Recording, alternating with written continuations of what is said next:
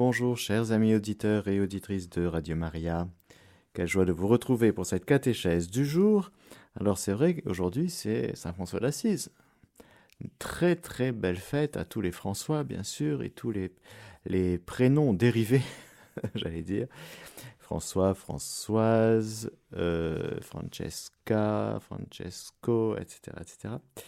Et puis belle fête à tous ceux et celles qui disent oui au Seigneur. Nous allons aujourd'hui voir la deuxième béatitude, cette deuxième béatitude qui est vécue par le Christ, proclamée par le Christ sur le mont des béatitudes. Et aujourd'hui, euh, je voulais juste, euh, pour commencer, comme c'est la Saint François, et qu'il y a un lien entre l'esprit de pauvreté et la douceur, heureux les doux, ils posséderont la terre. C'est ce que nous allons voir aujourd'hui. Mais pour le plaisir, rien que pour le plaisir, nous allons écouter Saint François d'Assise qui nous dit ceci. Ô mon Seigneur, ô compatissant Jésus-Christ, ayez pitié de moi et de Notre-Dame la pauvreté, car son amour me met hors de moi, et sans elle je ne puis goûter le repos. Vous le savez bien, vous, mon Seigneur, puisque c'est vous qui avez blessé mon cœur de cet amour. Or, la pauvreté demeure plongée dans la tristesse, elle est repoussée de tous les hommes. Elle, la reine de l'univers, la voilà devenue semblable à une veuve délaissée. Elle apparaît ville, digne de mépris, alors qu'elle est la reine de toutes les vertus. Assise dans la fange, elle se plaint d'avoir vu ses amis la mépriser et se transformer en ennemie. Depuis longtemps, ils lui ont prouvé qu'ils sont des adultères et non pas des époux.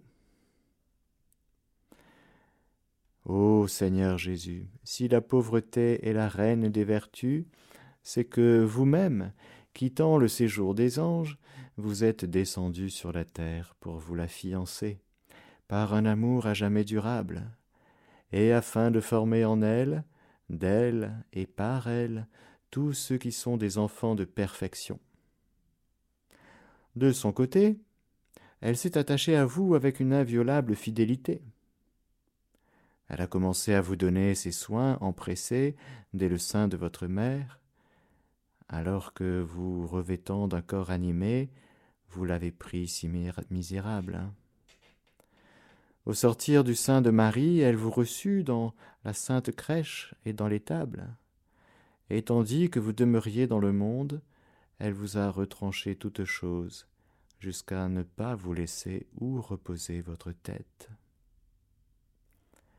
Compagne d'une fidélité à toute épreuve, lorsque vous engageâtes le combat de notre rédemption, elle vous accompagna résolument, et comme un écuyer inséparable, elle se tint à vos côtés dans la lutte de votre passion. Vos disciples se retiraient, ils reniaient votre nom, mais elle ne vous abandonna pas. Et elle vous entoura fidèlement du long cortège dont elle marche environnée. Votre mère elle-même, qui cependant vous honora avec tant de constance, et s'unit à vos angoisses avec un sentiment si profond de douleur, votre mère, dis-je, est une telle mère, ne pouvait arriver jusqu'à vous à cause de la croix. Mais Notre-Dame, la pauvreté s'en vint, avec toute sa suite de souffrances, comme avec autant de serviteurs. Elle s'attacha à vous plus étroitement que jamais, elle s'y unit plus intimement par la douleur. Elle ne prit pas le temps de polir votre croix, ni même d'y donner une façon grossière.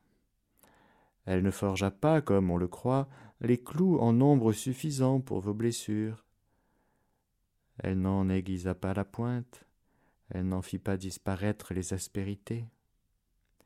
Mais elle en prépara seulement trois, grossiers, rudes et obtus, très propres à aider votre supplice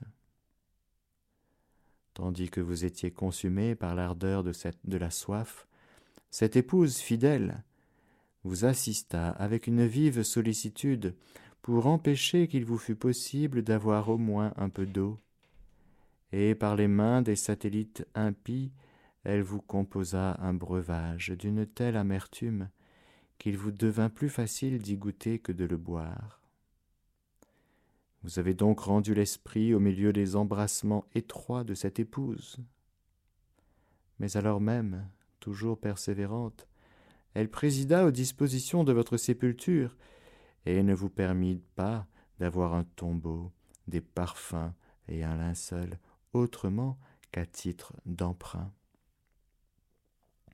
Cette épouse très sainte fut également présente à votre résurrection.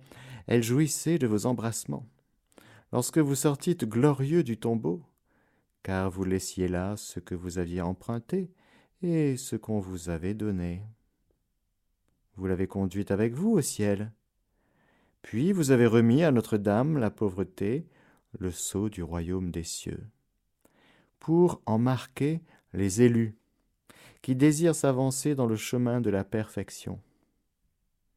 Oh, qui donc n'aimera pas Notre-Dame la pauvreté de préférence à tout le reste? Je vous demande d'être marqué d'un tel sceau. Je désire être enrichi d'un tel trésor. Que mon partage et celui des miens, ô très pauvre Jésus, soit de ne pouvoir rien posséder en propre sous le ciel à cause de votre nom. Ainsi soit-il.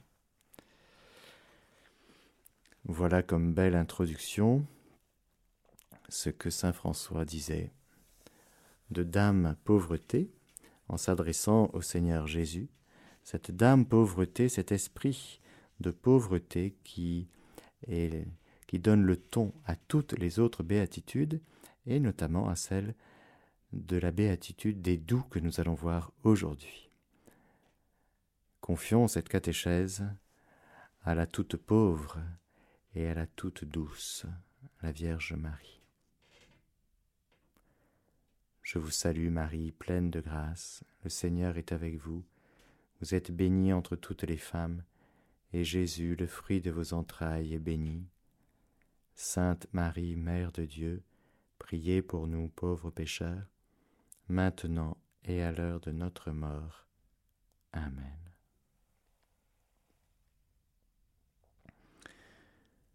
Heureux les doux. Ils obtiennent la terre en partage. Heureux les doux, ils posséderont la terre.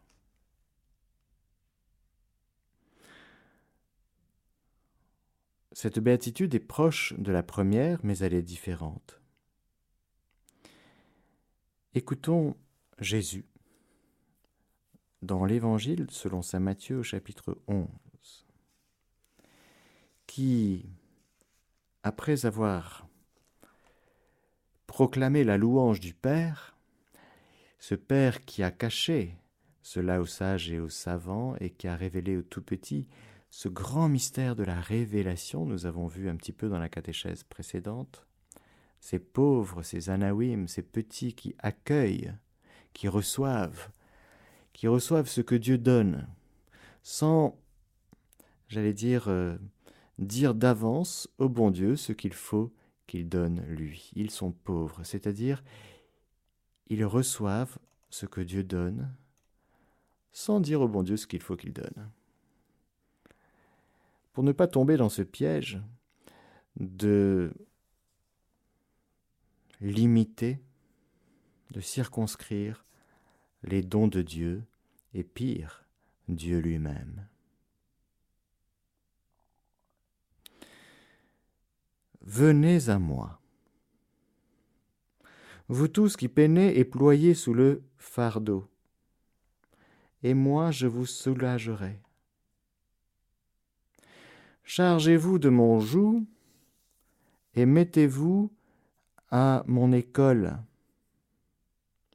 car je suis doux et humble de cœur, et vous trouverez soulagement pour vos âmes. Oui, mon joug est aisé et mon fardeau léger. extraordinaire. Jésus, qui nous appelle à lui, il reconnaît que nous peinons, que nous avons été chargés de plein de choses, que nous sommes peut-être chargés de, de fardeaux actuellement, en ce moment même, de toutes sortes. Et il nous dit, venez à moi. Première chose, venez à moi. Il faut reconnaître déjà, frères et sœurs, que lorsque nous sommes euh, avec un fardeau, nous avons encore peu le réflexe d'aller à Jésus. Premier réflexe, on essaie de trouver des solutions et puis on partage aux autres, à ceux qui nous entourent, et on dit ah, j'en, peux plus, j'en ai marre, c'est dur, c'est difficile. on partage ces choses. Parfois même on ne partage pas et on garde les choses avec soi. Et on se dit ça va aller, ça va aller. Et finalement, on reste avec son fardeau et même si nous l'avons partagé à telle ou telle personne, ce qui est une manière de s'en débarrasser, entre guillemets, nous le reprenons. Parce que bah, c'est notre fardeau. C'est mon fardeau à moi. Ce que Jésus nous dit est très fort. Il nous dit Venez à moi, vous tous qui peinez et ployez sous le fardeau. Non seulement allez partager vos souffrances, vos douleurs, vos peines, vos fardeaux à ceux qui vous accueillent, vous écoutent, vous aiment, mais venez à moi, dit Jésus. Ne m'oubliez pas. Pourquoi vous allez courir des thérapeutes et moi vous m'oubliez? Vous allez courir des spécialistes et vous oubliez Jésus. Autrement dit, vous ne connectez pas votre fardeau à Jésus. Vous ne faites pas le lien entre votre fardeau, votre peine, ce qui vous pèse, et Jésus. Vous ne faites pas le lien. Première erreur. Erreur qui peut être fatale. Parce que si nous n'allons pas à Jésus, nous pouvons aller vers des, des gens qui vont nous faire du mal et qui vont augmenter notre fardeau. Style euh, médium, ben oui. Les médiums, ce sont des gens qui vont augmenter votre fardeau. Des gens qui vont tirer les cartes, qui vont vous faire payer en plus pour ça, c'est jamais gratuit, vont augmenter votre peine et votre fardeau. Jamais vous ne trouverez le repos. Et Jésus nous dit, ben, si vous venez à moi avec votre peine et votre fardeau, moi je vous soulagerai. Oui, Comment il fait ça, lui? Bah Déjà, je vous soulagerai. Écoutons bien ce que nous dit le Seigneur. Nous sommes dans cette béatitude, dans ce bonheur des doux, des dociles. Il faut entendre, il faut écouter quand Dieu parle. Dieu parle et Jésus parle il dit Venez à moi, et il dit Je vous soulagerai. Sa parole est vérité. Il fait ce qu'il dit. Chargez-vous de mon joug. Ah bah vous savez ce que c'est qu'un joug, hein? C'est cette poutre portée par euh, les animaux, par les, les bœufs par exemple, pour tirer justement un fardeau, un poids. Et Jésus nous dit, chargez-vous de mon joug. Jésus a un joug. Extraordinaire. Alors, il faut bien comprendre, parce que déjà nous qui sommes chargés avec nos peines et nos lourdeurs, si en plus on doit rajouter un joug, même si c'est celui de Jésus, on n'a pas trop envie. Parce que justement, notre problème, c'est qu'on est chargé et qu'on aimerait bien être déchargé. Et Saint Pierre nous dira, déchargez sur lui vos fardeaux. Et Jésus nous dit, mais oui, venez, venez, venez à moi. Et lorsque vous venez à moi avec vos peines, vos fardeaux, je vais vous donner mon joug.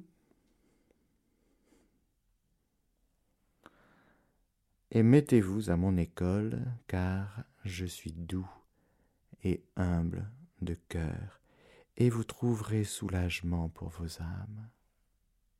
Oui, mon joug est aisé et mon fardeau léger. Alors on n'aura plus de joug, plus de fardeau, si, si. On aura un joug, celui de Jésus. On aura un fardeau, celui de Jésus. Il y a donc un échange. C'est une invitation à faire un échange, à déposer au pied de Jésus, dans son cœur, à déposer à Jésus, dire à Jésus, voilà, je te donne ce fardeau, je te donne cette peine, je te donne cette situation, je te donne... Euh, et je te donne pour de vrai, je ne reprends pas. Car ce qui est donné est donné. Ce qui est prêté est prêté, on le reprend. On peut prêter notre fardeau à Jésus, mais aussi on peut le donner, c'est-à-dire qu'on n'y touche plus. Pourquoi? Parce que Jésus l'a pris, ça appartient à Jésus. Déjà, ça c'est très fort, frères et sœurs. Nous sommes appelés non pas être des prêteurs, mais des donateurs, à donner à Jésus ce qui nous pèse. C'est extraordinaire. Jésus nous accueille, il prend ce qu'on lui donne et il nous charge. Jésus nous charge de son joug, de son fardeau. De son joug qui est aisé, de son fardeau qui est léger. Mais qu'est-ce que c'est que ce joug? Qu'est-ce que c'est que ce fardeau, Seigneur? Qu'est-ce que tu nous racontes? Eh bien, en disant oui à Jésus, en ne comprenant pas tout, parce qu'on ne savait pas qu'il avait un joug, un fardeau. Bon, il nous dit ça, il nous dit euh, chargez-vous de mon joug, d'accord, bon, on veut bien, puisque c'est toi qui le dis. Et si nous disons à Jésus, ben Jésus, euh, une fois que je t'ai donné tous mes fardeaux, ben j'en ai plus. Ils sont à toi. Donc je peux partir, c'est bon Il non. Tu peux partir, mais avec mon joug. Reçois mon joug. Reçois mon fardeau. Le joug de Jésus. Je vais vous dire ce que c'est. C'est l'amour du Père. Volonté du Père. Parce que dans la même phrase, Jésus nous dit Chargez-vous de mon joug et mettez-vous à mon école, car je suis doux et humble de cœur. Et nous y voilà dans cette béatitude que Jésus vit. Il est heureux. Il est 24 heures sur 24, 7 jours sur 7, heureux. Il vit du bonheur, de la douceur, de la docilité. Mais à quoi? À la volonté du Père au grand dessein bienveillant du Père. C'est le joug de Jésus. La volonté du Père est non seulement une nourriture, un aliment pour son âme, mais c'est tout pour Jésus. La volonté du Père embrasse tout. Et c'est elle qui pousse Jésus à dire oui à l'incarnation. C'est la volonté du Père qui meut Jésus en toutes choses. C'est la volonté du Père qui fera dire à Jésus ce qu'il dit.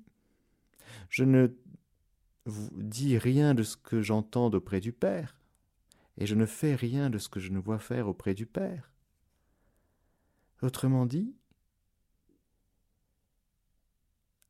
la volonté du Père s'accomplit à travers l'humanité de Jésus, à travers Jésus dans son humanité.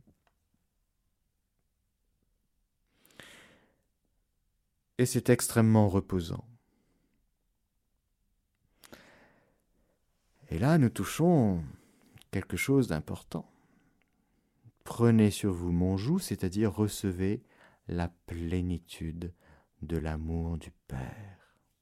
Mais pas que pour toi, individuellement.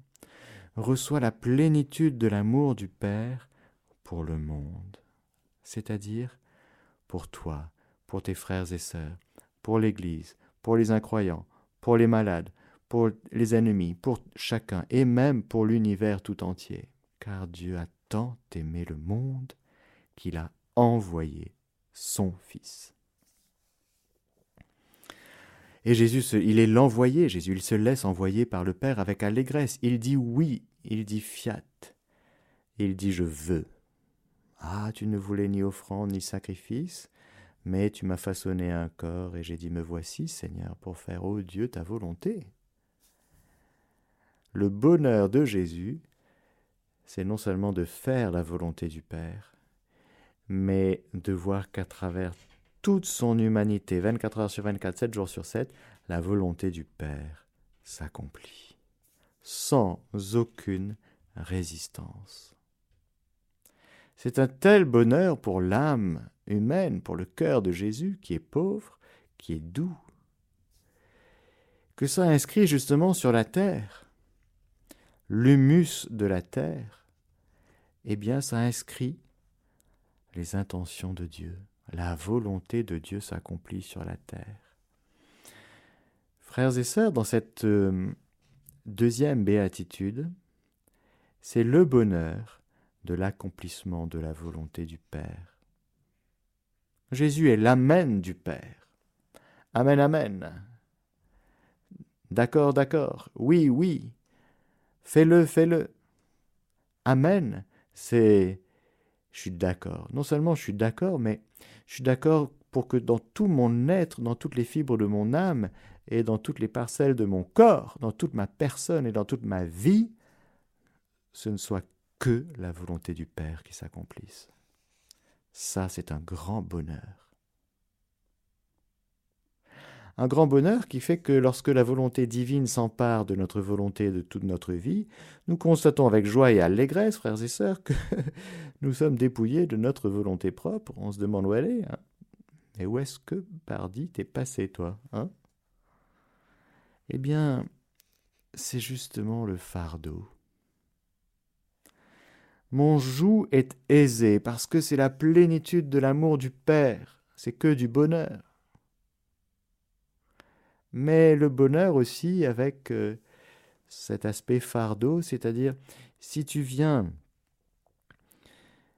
à mon école, tu apprendras de moi que je suis doux et humble de cœur, et que devant l'adversité, devant la violence provoquée par l'ennemi dans les cœurs des êtres humains, eh bien, il y aura un fardeau à porter mais ce ne sera plus ton fardeau, ce sera celui de Jésus. Il y a donc déjà dans cette béatitude, mais si nous regardons bien toutes les béatitudes, la croix. Il n'y a pas de bonheur sans la croix. Ça n'existe pas. Le bonheur, ce n'est pas l'absence de souffrance. Le bonheur, ce n'est pas l'absence de douleur, de peine.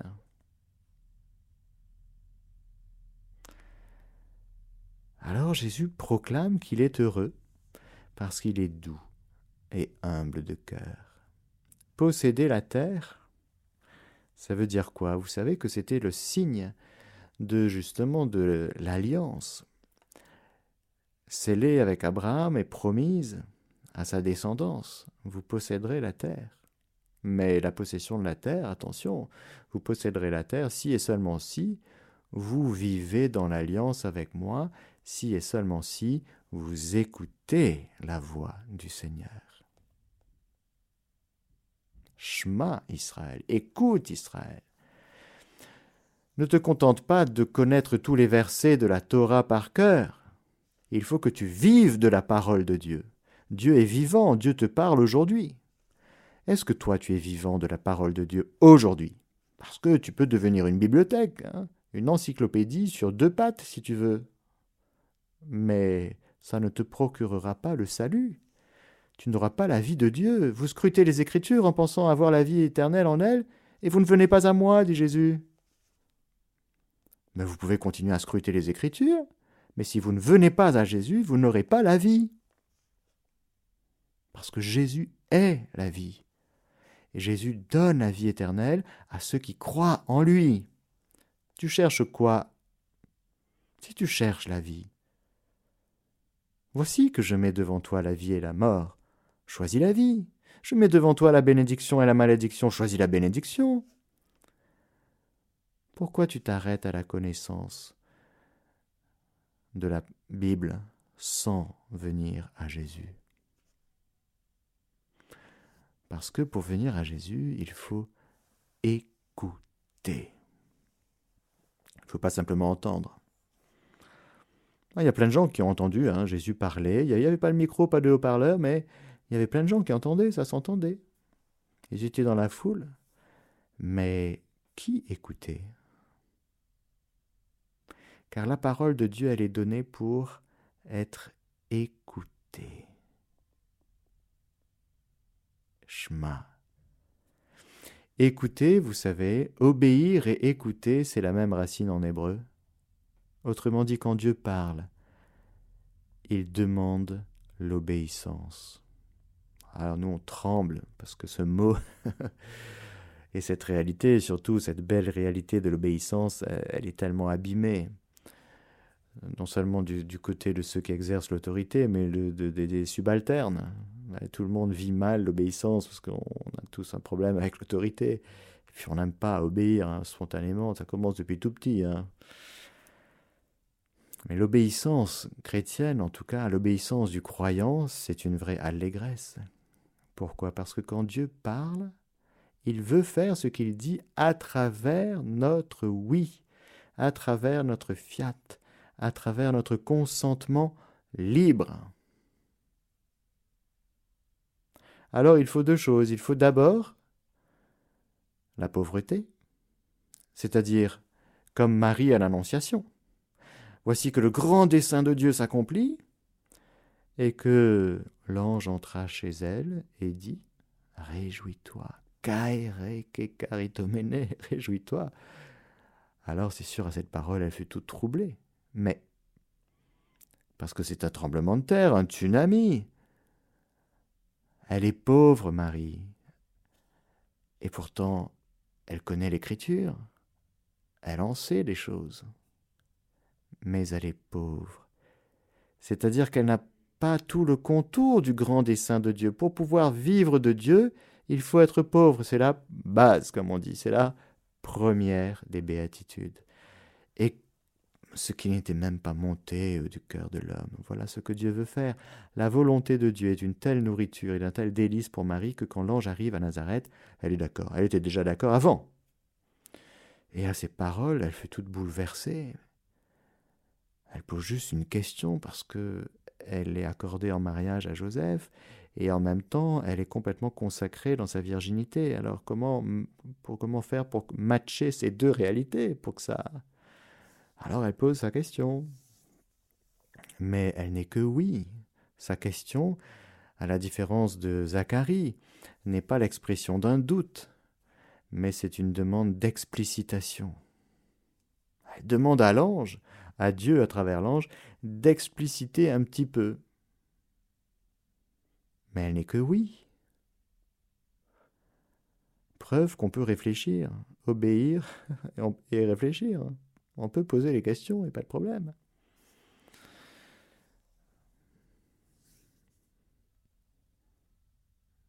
Marie est pauvre, ce qui lui permet de recevoir le programme de Dieu, le dessein de Dieu dans toute son amplitude. Et aussi, elle est douce, elle est docile, elle n'est que oui, elle est partante. Et voilà que ce bonheur de Jésus qui n'est que accomplissement de la volonté du Père, eh bien, est vécu aussi dans le cœur de Marie, comme créature. Voilà deux, les deux bienheureux, les plus heureux qui existent. Jésus et Marie. Ils vivent la même béatitude, celle de la docilité au Saint-Esprit, celle de la douceur. C'est cela, cette béatitude. Elle écoute Marie, elle ne se contente pas d'entendre, elle écoute la parole de Dieu et la met en pratique. Les deux vont ensemble il ne suffit pas d'écouter, comme dit Jésus, mais aussi de mettre en pratique. Parce que l'écoute de la parole de Dieu est toujours pour accomplir un, un dessein, pour l'accomplissement de la volonté de Dieu, de son grand dessein. Et donc ça s'inscrit sur la terre, parce que la terre est le lieu de l'accomplissement de la volonté de Dieu, frères et sœurs. C'est le marchepied du trône de Dieu. Dieu règne et il veut régner sur la terre comme au ciel. Et pour cela, eh bien, il faut des cœurs non seulement pauvres, mais aussi doux, dociles, capables de se laisser enseigner. C'est ça la douceur, la docilité, c'est-à-dire des cœurs qui sont, comme Marie nous enseigne très très bien, vous prenez Marie à l'Annonciation, mais vous prenez Marie qui part à Carême visiter sa cousine. Elle avait eu l'info, sa cousine est enceinte, alléluia, elle, aurait pu se dire, bah, c'est génial, merci Seigneur, gloire à toi, ma cousine qui était stérile a été, attend, attend un enfant, gloire à toi Seigneur, alléluia. Et rester à Nazareth. Non, elle a compris dans son cœur que il fallait qu'elle y aille. L'ange ne lui a pas dit, vas-y, hein. Ça montre que quand on écoute Dieu avec un cœur pauvre et doux, ça n'enlève pas la liberté. Celui qui domine et qui demande l'obéissance avec dureté, eh bien supprime, diminue la liberté. Et comme disait Coluche, réfléchir, c'est déjà désobéir. Tu réfléchis pas, t'obéis, point. Ah bon L'obéissance chrétienne garde le cœur dans la liberté intérieure et dans la capacité de faire ce qu'il faut, même de prendre des initiatives et ces initiatives seront selon Dieu. C'est extraordinaire. Nous ne sommes pas des marionnettes. Et voilà que Marie va partir en hâte visiter sa cousine, portant Jésus en elle, parce qu'elle est juste dans le souffle du Saint-Esprit, qu'elle est docile au Saint-Esprit et qu'elle est humble. C'est la deuxième euh, face, c'est le verso. L'humilité, c'est le verso du recto qui est la docilité. Doux et humble, ça va bien ensemble, parce que celui qui est orgueilleux, il peut entendre, il peut même écouter la parole de Dieu, il peut la comprendre, mais il ne la pratique pas. Il dit, je comprends. Euh, je comprends même dans mon cœur que Jésus est le Fils de Dieu, mais j'y vais pas. J'y vais pas parce que je suis riche, riche de cœur. C'est le jeune homme riche. Ah, il en a compris des choses, son cœur a capté des choses. Mais il y a un bug parce que l'orgueilleux, L'orgueilleux ne fait pas le pas que l'humble fait. Et du coup, l'orgueilleux, il va être beaucoup plus lent que celui qui est humble. Celui qui est humble, il capte la parole de Dieu dans le souffle du Saint-Esprit, il capte le souffle et il y va. Il est beaucoup plus simple, celui qui est humble. Et puis s'il se trompe, ben il se trompe, il dit Ah zut, je me suis trompé, ah, j'étais persuadé que c'était ça. Ben bon, ben, c'était pas ça. Et voilà. Il n'en fait pas un drame quand il fait une erreur, quand il fait peut-être même une faute.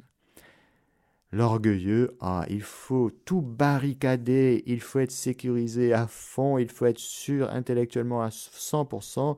Est-ce que les autorités ont dit que Jésus était le Messie Tant que les autorités n'ont pas affirmé publiquement, officiellement, solennellement que Jésus n'était pas le Messie, j'y vais pas.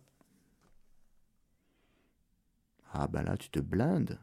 Tu t'empêches d'y aller, tu t'empêches d'écouter ton cœur, tu t'empêches d'obéir. Ah oui, oui, oui, non, mais euh, J'attends la publication des autorités de Jérusalem. Ah, bah tu peux attendre longtemps, mon petit. Parce que ce qui t'est demandé, c'est d'écouter ton cœur, d'obéir à la parole de Dieu qui te parle à travers ce Jésus. Ah oui. Ah ouais, mais il est un peu bizarre. Euh, le jour du Shabbat, il fait, il fait les trucs. Alors que théoriquement, euh, on n'a pas le droit. Hmm. Ah ben, il faut que tu écoutes. Plutôt que de juger de l'extérieur sur la loi, il faut que tu écoutes ton cœur profondément, parce que Dieu te parle à travers ce Jésus. Qu'est-ce qu'il te dit à toi? Pour les hommes, qui suis-je? Ah ben, t'es Jérémie, t'es un prophète, t'es Élie, t'es Jean-Baptiste. Un type formidable. Pour vous? Ah ben là, ben, ben, ben, ben, ben pour moi, euh, pour vous, qui suis-je? Ah ben là, il faut que tu écoutes, hein. Ah, il faut que tu écoutes ton cœur. Il faut que tu sois docile au Saint-Esprit qui te souffle. En plus, il te souffle la réponse. C'est ça qui est sympa avec le Saint-Esprit. C'est qu'il a inscrit dans le cœur la réponse, mais il faut que tu ailles chercher. Il faut que tu ailles chercher la réponse qui sera ta réponse éminemment personnelle, mais qui est déjà inscrite dans ton cœur. Ne va pas la chercher au, au sommet des montagnes ou dans, sous la mer. La profondeur, c'est ton cœur, là où est déposé ce que Dieu te dit à toi personnellement. Alors, frères et sœurs, ce qui va nous aider, justement, à être docile au Saint-Esprit, c'est bien sûr de veiller sur notre cœur, de ne pas vivre notre vie quotidienne, c'est-à-dire celle d'aujourd'hui, en étant distrait en permanence. Seigneur, garde-nous des distractions. Parce que quand on est distrait, qu'on passe trois heures à regarder la télé ou les, des trucs sur YouTube qui servent à rien, c'est assez intéressant de prendre le métro à Paris. Moi, je regarde un petit peu, je prie. Je vous avoue, je prie mon chapelet dans le métro. Et puis, mais bon, mes yeux tombent sur les gens qui sont avec euh, des distractions. Voilà, je ne les juge pas, vraiment, pas du tout. Mais combien de temps perdu Et surtout, que de privation parce que on se prive d'écouter son cœur. C'est quand même dommage, non? On se prive d'écouter Dieu qui parle.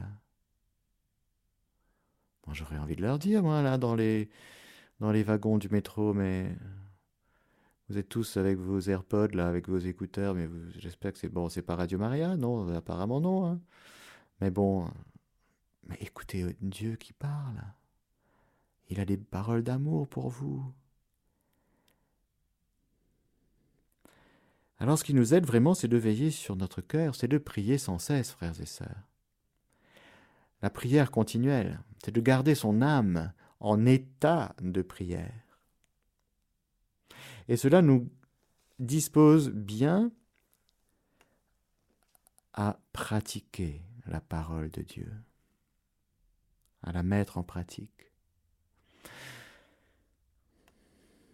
C'est très important de se Oui, de prier sans cesse. Alors certains, ce sera le, le chapelet, le dire des Je vous salue Marie en permanence, Alléluia. Certains, ce sera de prier en langue, euh, Alléluia. en tout cas, chacun ses petites prières. Mais chrétienne, hein, chrétienne, attention, hein. prière chrétienne. Mais tout cela, ce sont des aides pour nous garder en état de docilité pour pratiquer la parole de Dieu. Et nous avons de magnifiques euh, exemples dans la Bible. Philippe, vous savez, Philippe va sur la route de Gaza, elle est déserte. Et Philippe, il y va, tranquille. Il ne s'est pas dit, ah ben, c'est quand même bizarre comme, euh, comme parole du Seigneur, hein, va sur la route de Gaza, elle est déserte. En général, euh, à part les scorpions et les petits serpents, il n'y a pas grand-chose. Hein. Ben non, il y aura un petit eunuque et qui ça finira par un baptême. Mais ça n'a pu se faire que parce que Philippe était disposé à entendre et du coup il a entendu, il a écouté la parole de Dieu et il a mis en pratique. Il est allé et ça finit par un baptême.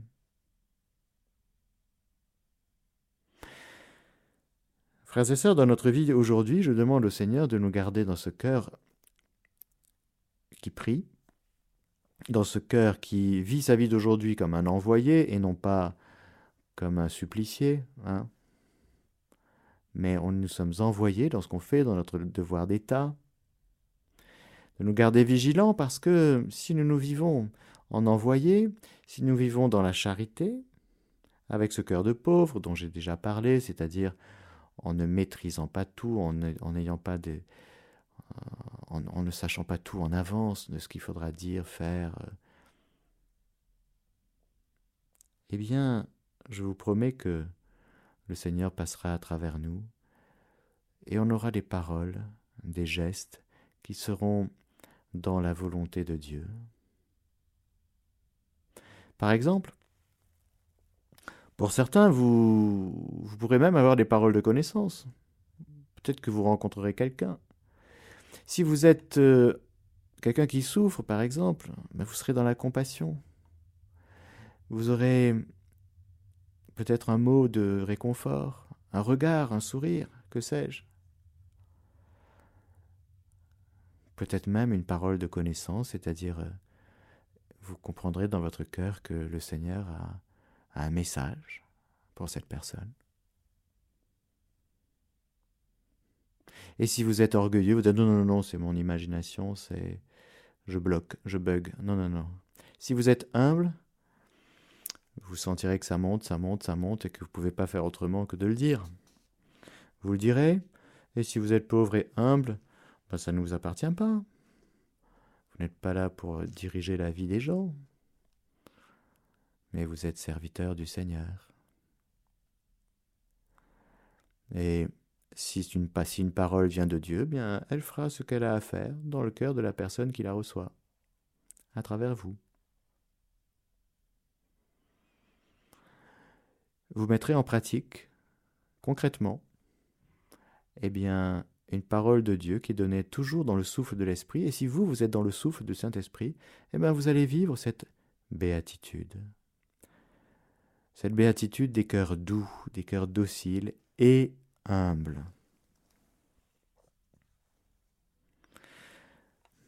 Pour terminer, je vous dis un petit mot sur euh, le don du Saint-Esprit qui va avec, ou plus précisément, le don du Saint-Esprit qui sous-tend cette béatitude, car la béatitude est un fruit de la vie dans l'Esprit Saint, vécu par Jésus en premier, ensuite par Marie, et ensuite par nous. Le don de conseil. C'est le Saint-Esprit lui-même qui va diriger notre vie. Alors bien sûr, ça nécessite de ne plus conduire sa vie, de ne plus être soi-même le chef de notre vie, le roi de notre vie, le conducteur de notre vie. Si vous vous laissez conduire par l'Esprit, l'Esprit Saint est votre vie, dit Saint Paul. Mais si c'est encore vous-même qui maîtrisez tout, qui contrôlez tout dans votre vie, vous aurez du mal à vivre cette béatitude, parce qu'encore une fois, vous êtes encore un peu riche et encore peut-être un peu résistant au Saint-Esprit. Bon. Mais si vous lâchez tout, si vous vous remettez entièrement entre les mains du Père, dans l'abandon, dans la confiance, et dans cette disposition de dire Seigneur, moi je suis partant pour que ta volonté s'accomplisse aujourd'hui dans ma vie, eh bien vous allez voir que le Saint-Esprit est très intéressé et qu'il va lui-même diriger votre vie. Il va vous faire entrer dans les, dans les vues de son gouvernement divin, comme on dit. Et il va même vous, vous permettre de vous y conformer, c'est-à-dire que c'est lui qui nous rend dociles à, lui-même. C'est lui qui le fait. Nous, notre partie, notre part, c'est juste de dire oui, fiat, amen, je suis partant, vas-y. Alors on va découvrir de plus en plus que nous sommes dociles au conseil divin, au conseil du don du Saint-Esprit, qui est donné par exemple, c'est Jésus qui dit à Conchita, à ceux qui accompagnent, aux accompagnateurs, qui doivent eux-mêmes euh, vivre ce que j'ai dit là, avoir prié sans cesse, se vivre en envoyé, euh, dans la charité, en, vivant aussi le mystère de la croix, c'est-à-dire euh, du renoncement, la pauvreté, etc., etc. Mais quelle joie, au terme, de découvrir que le Seigneur passe à travers nous. Non pas parce que nous sommes des super-héros, mais parce que nous sommes suffisamment l'inverse, c'est-à-dire pauvres de cœur et humbles. Le Seigneur ne renverse les orgueilleux. Vous savez, c'est Marie qui dit ça dans son Magnificat. Il élève les humbles.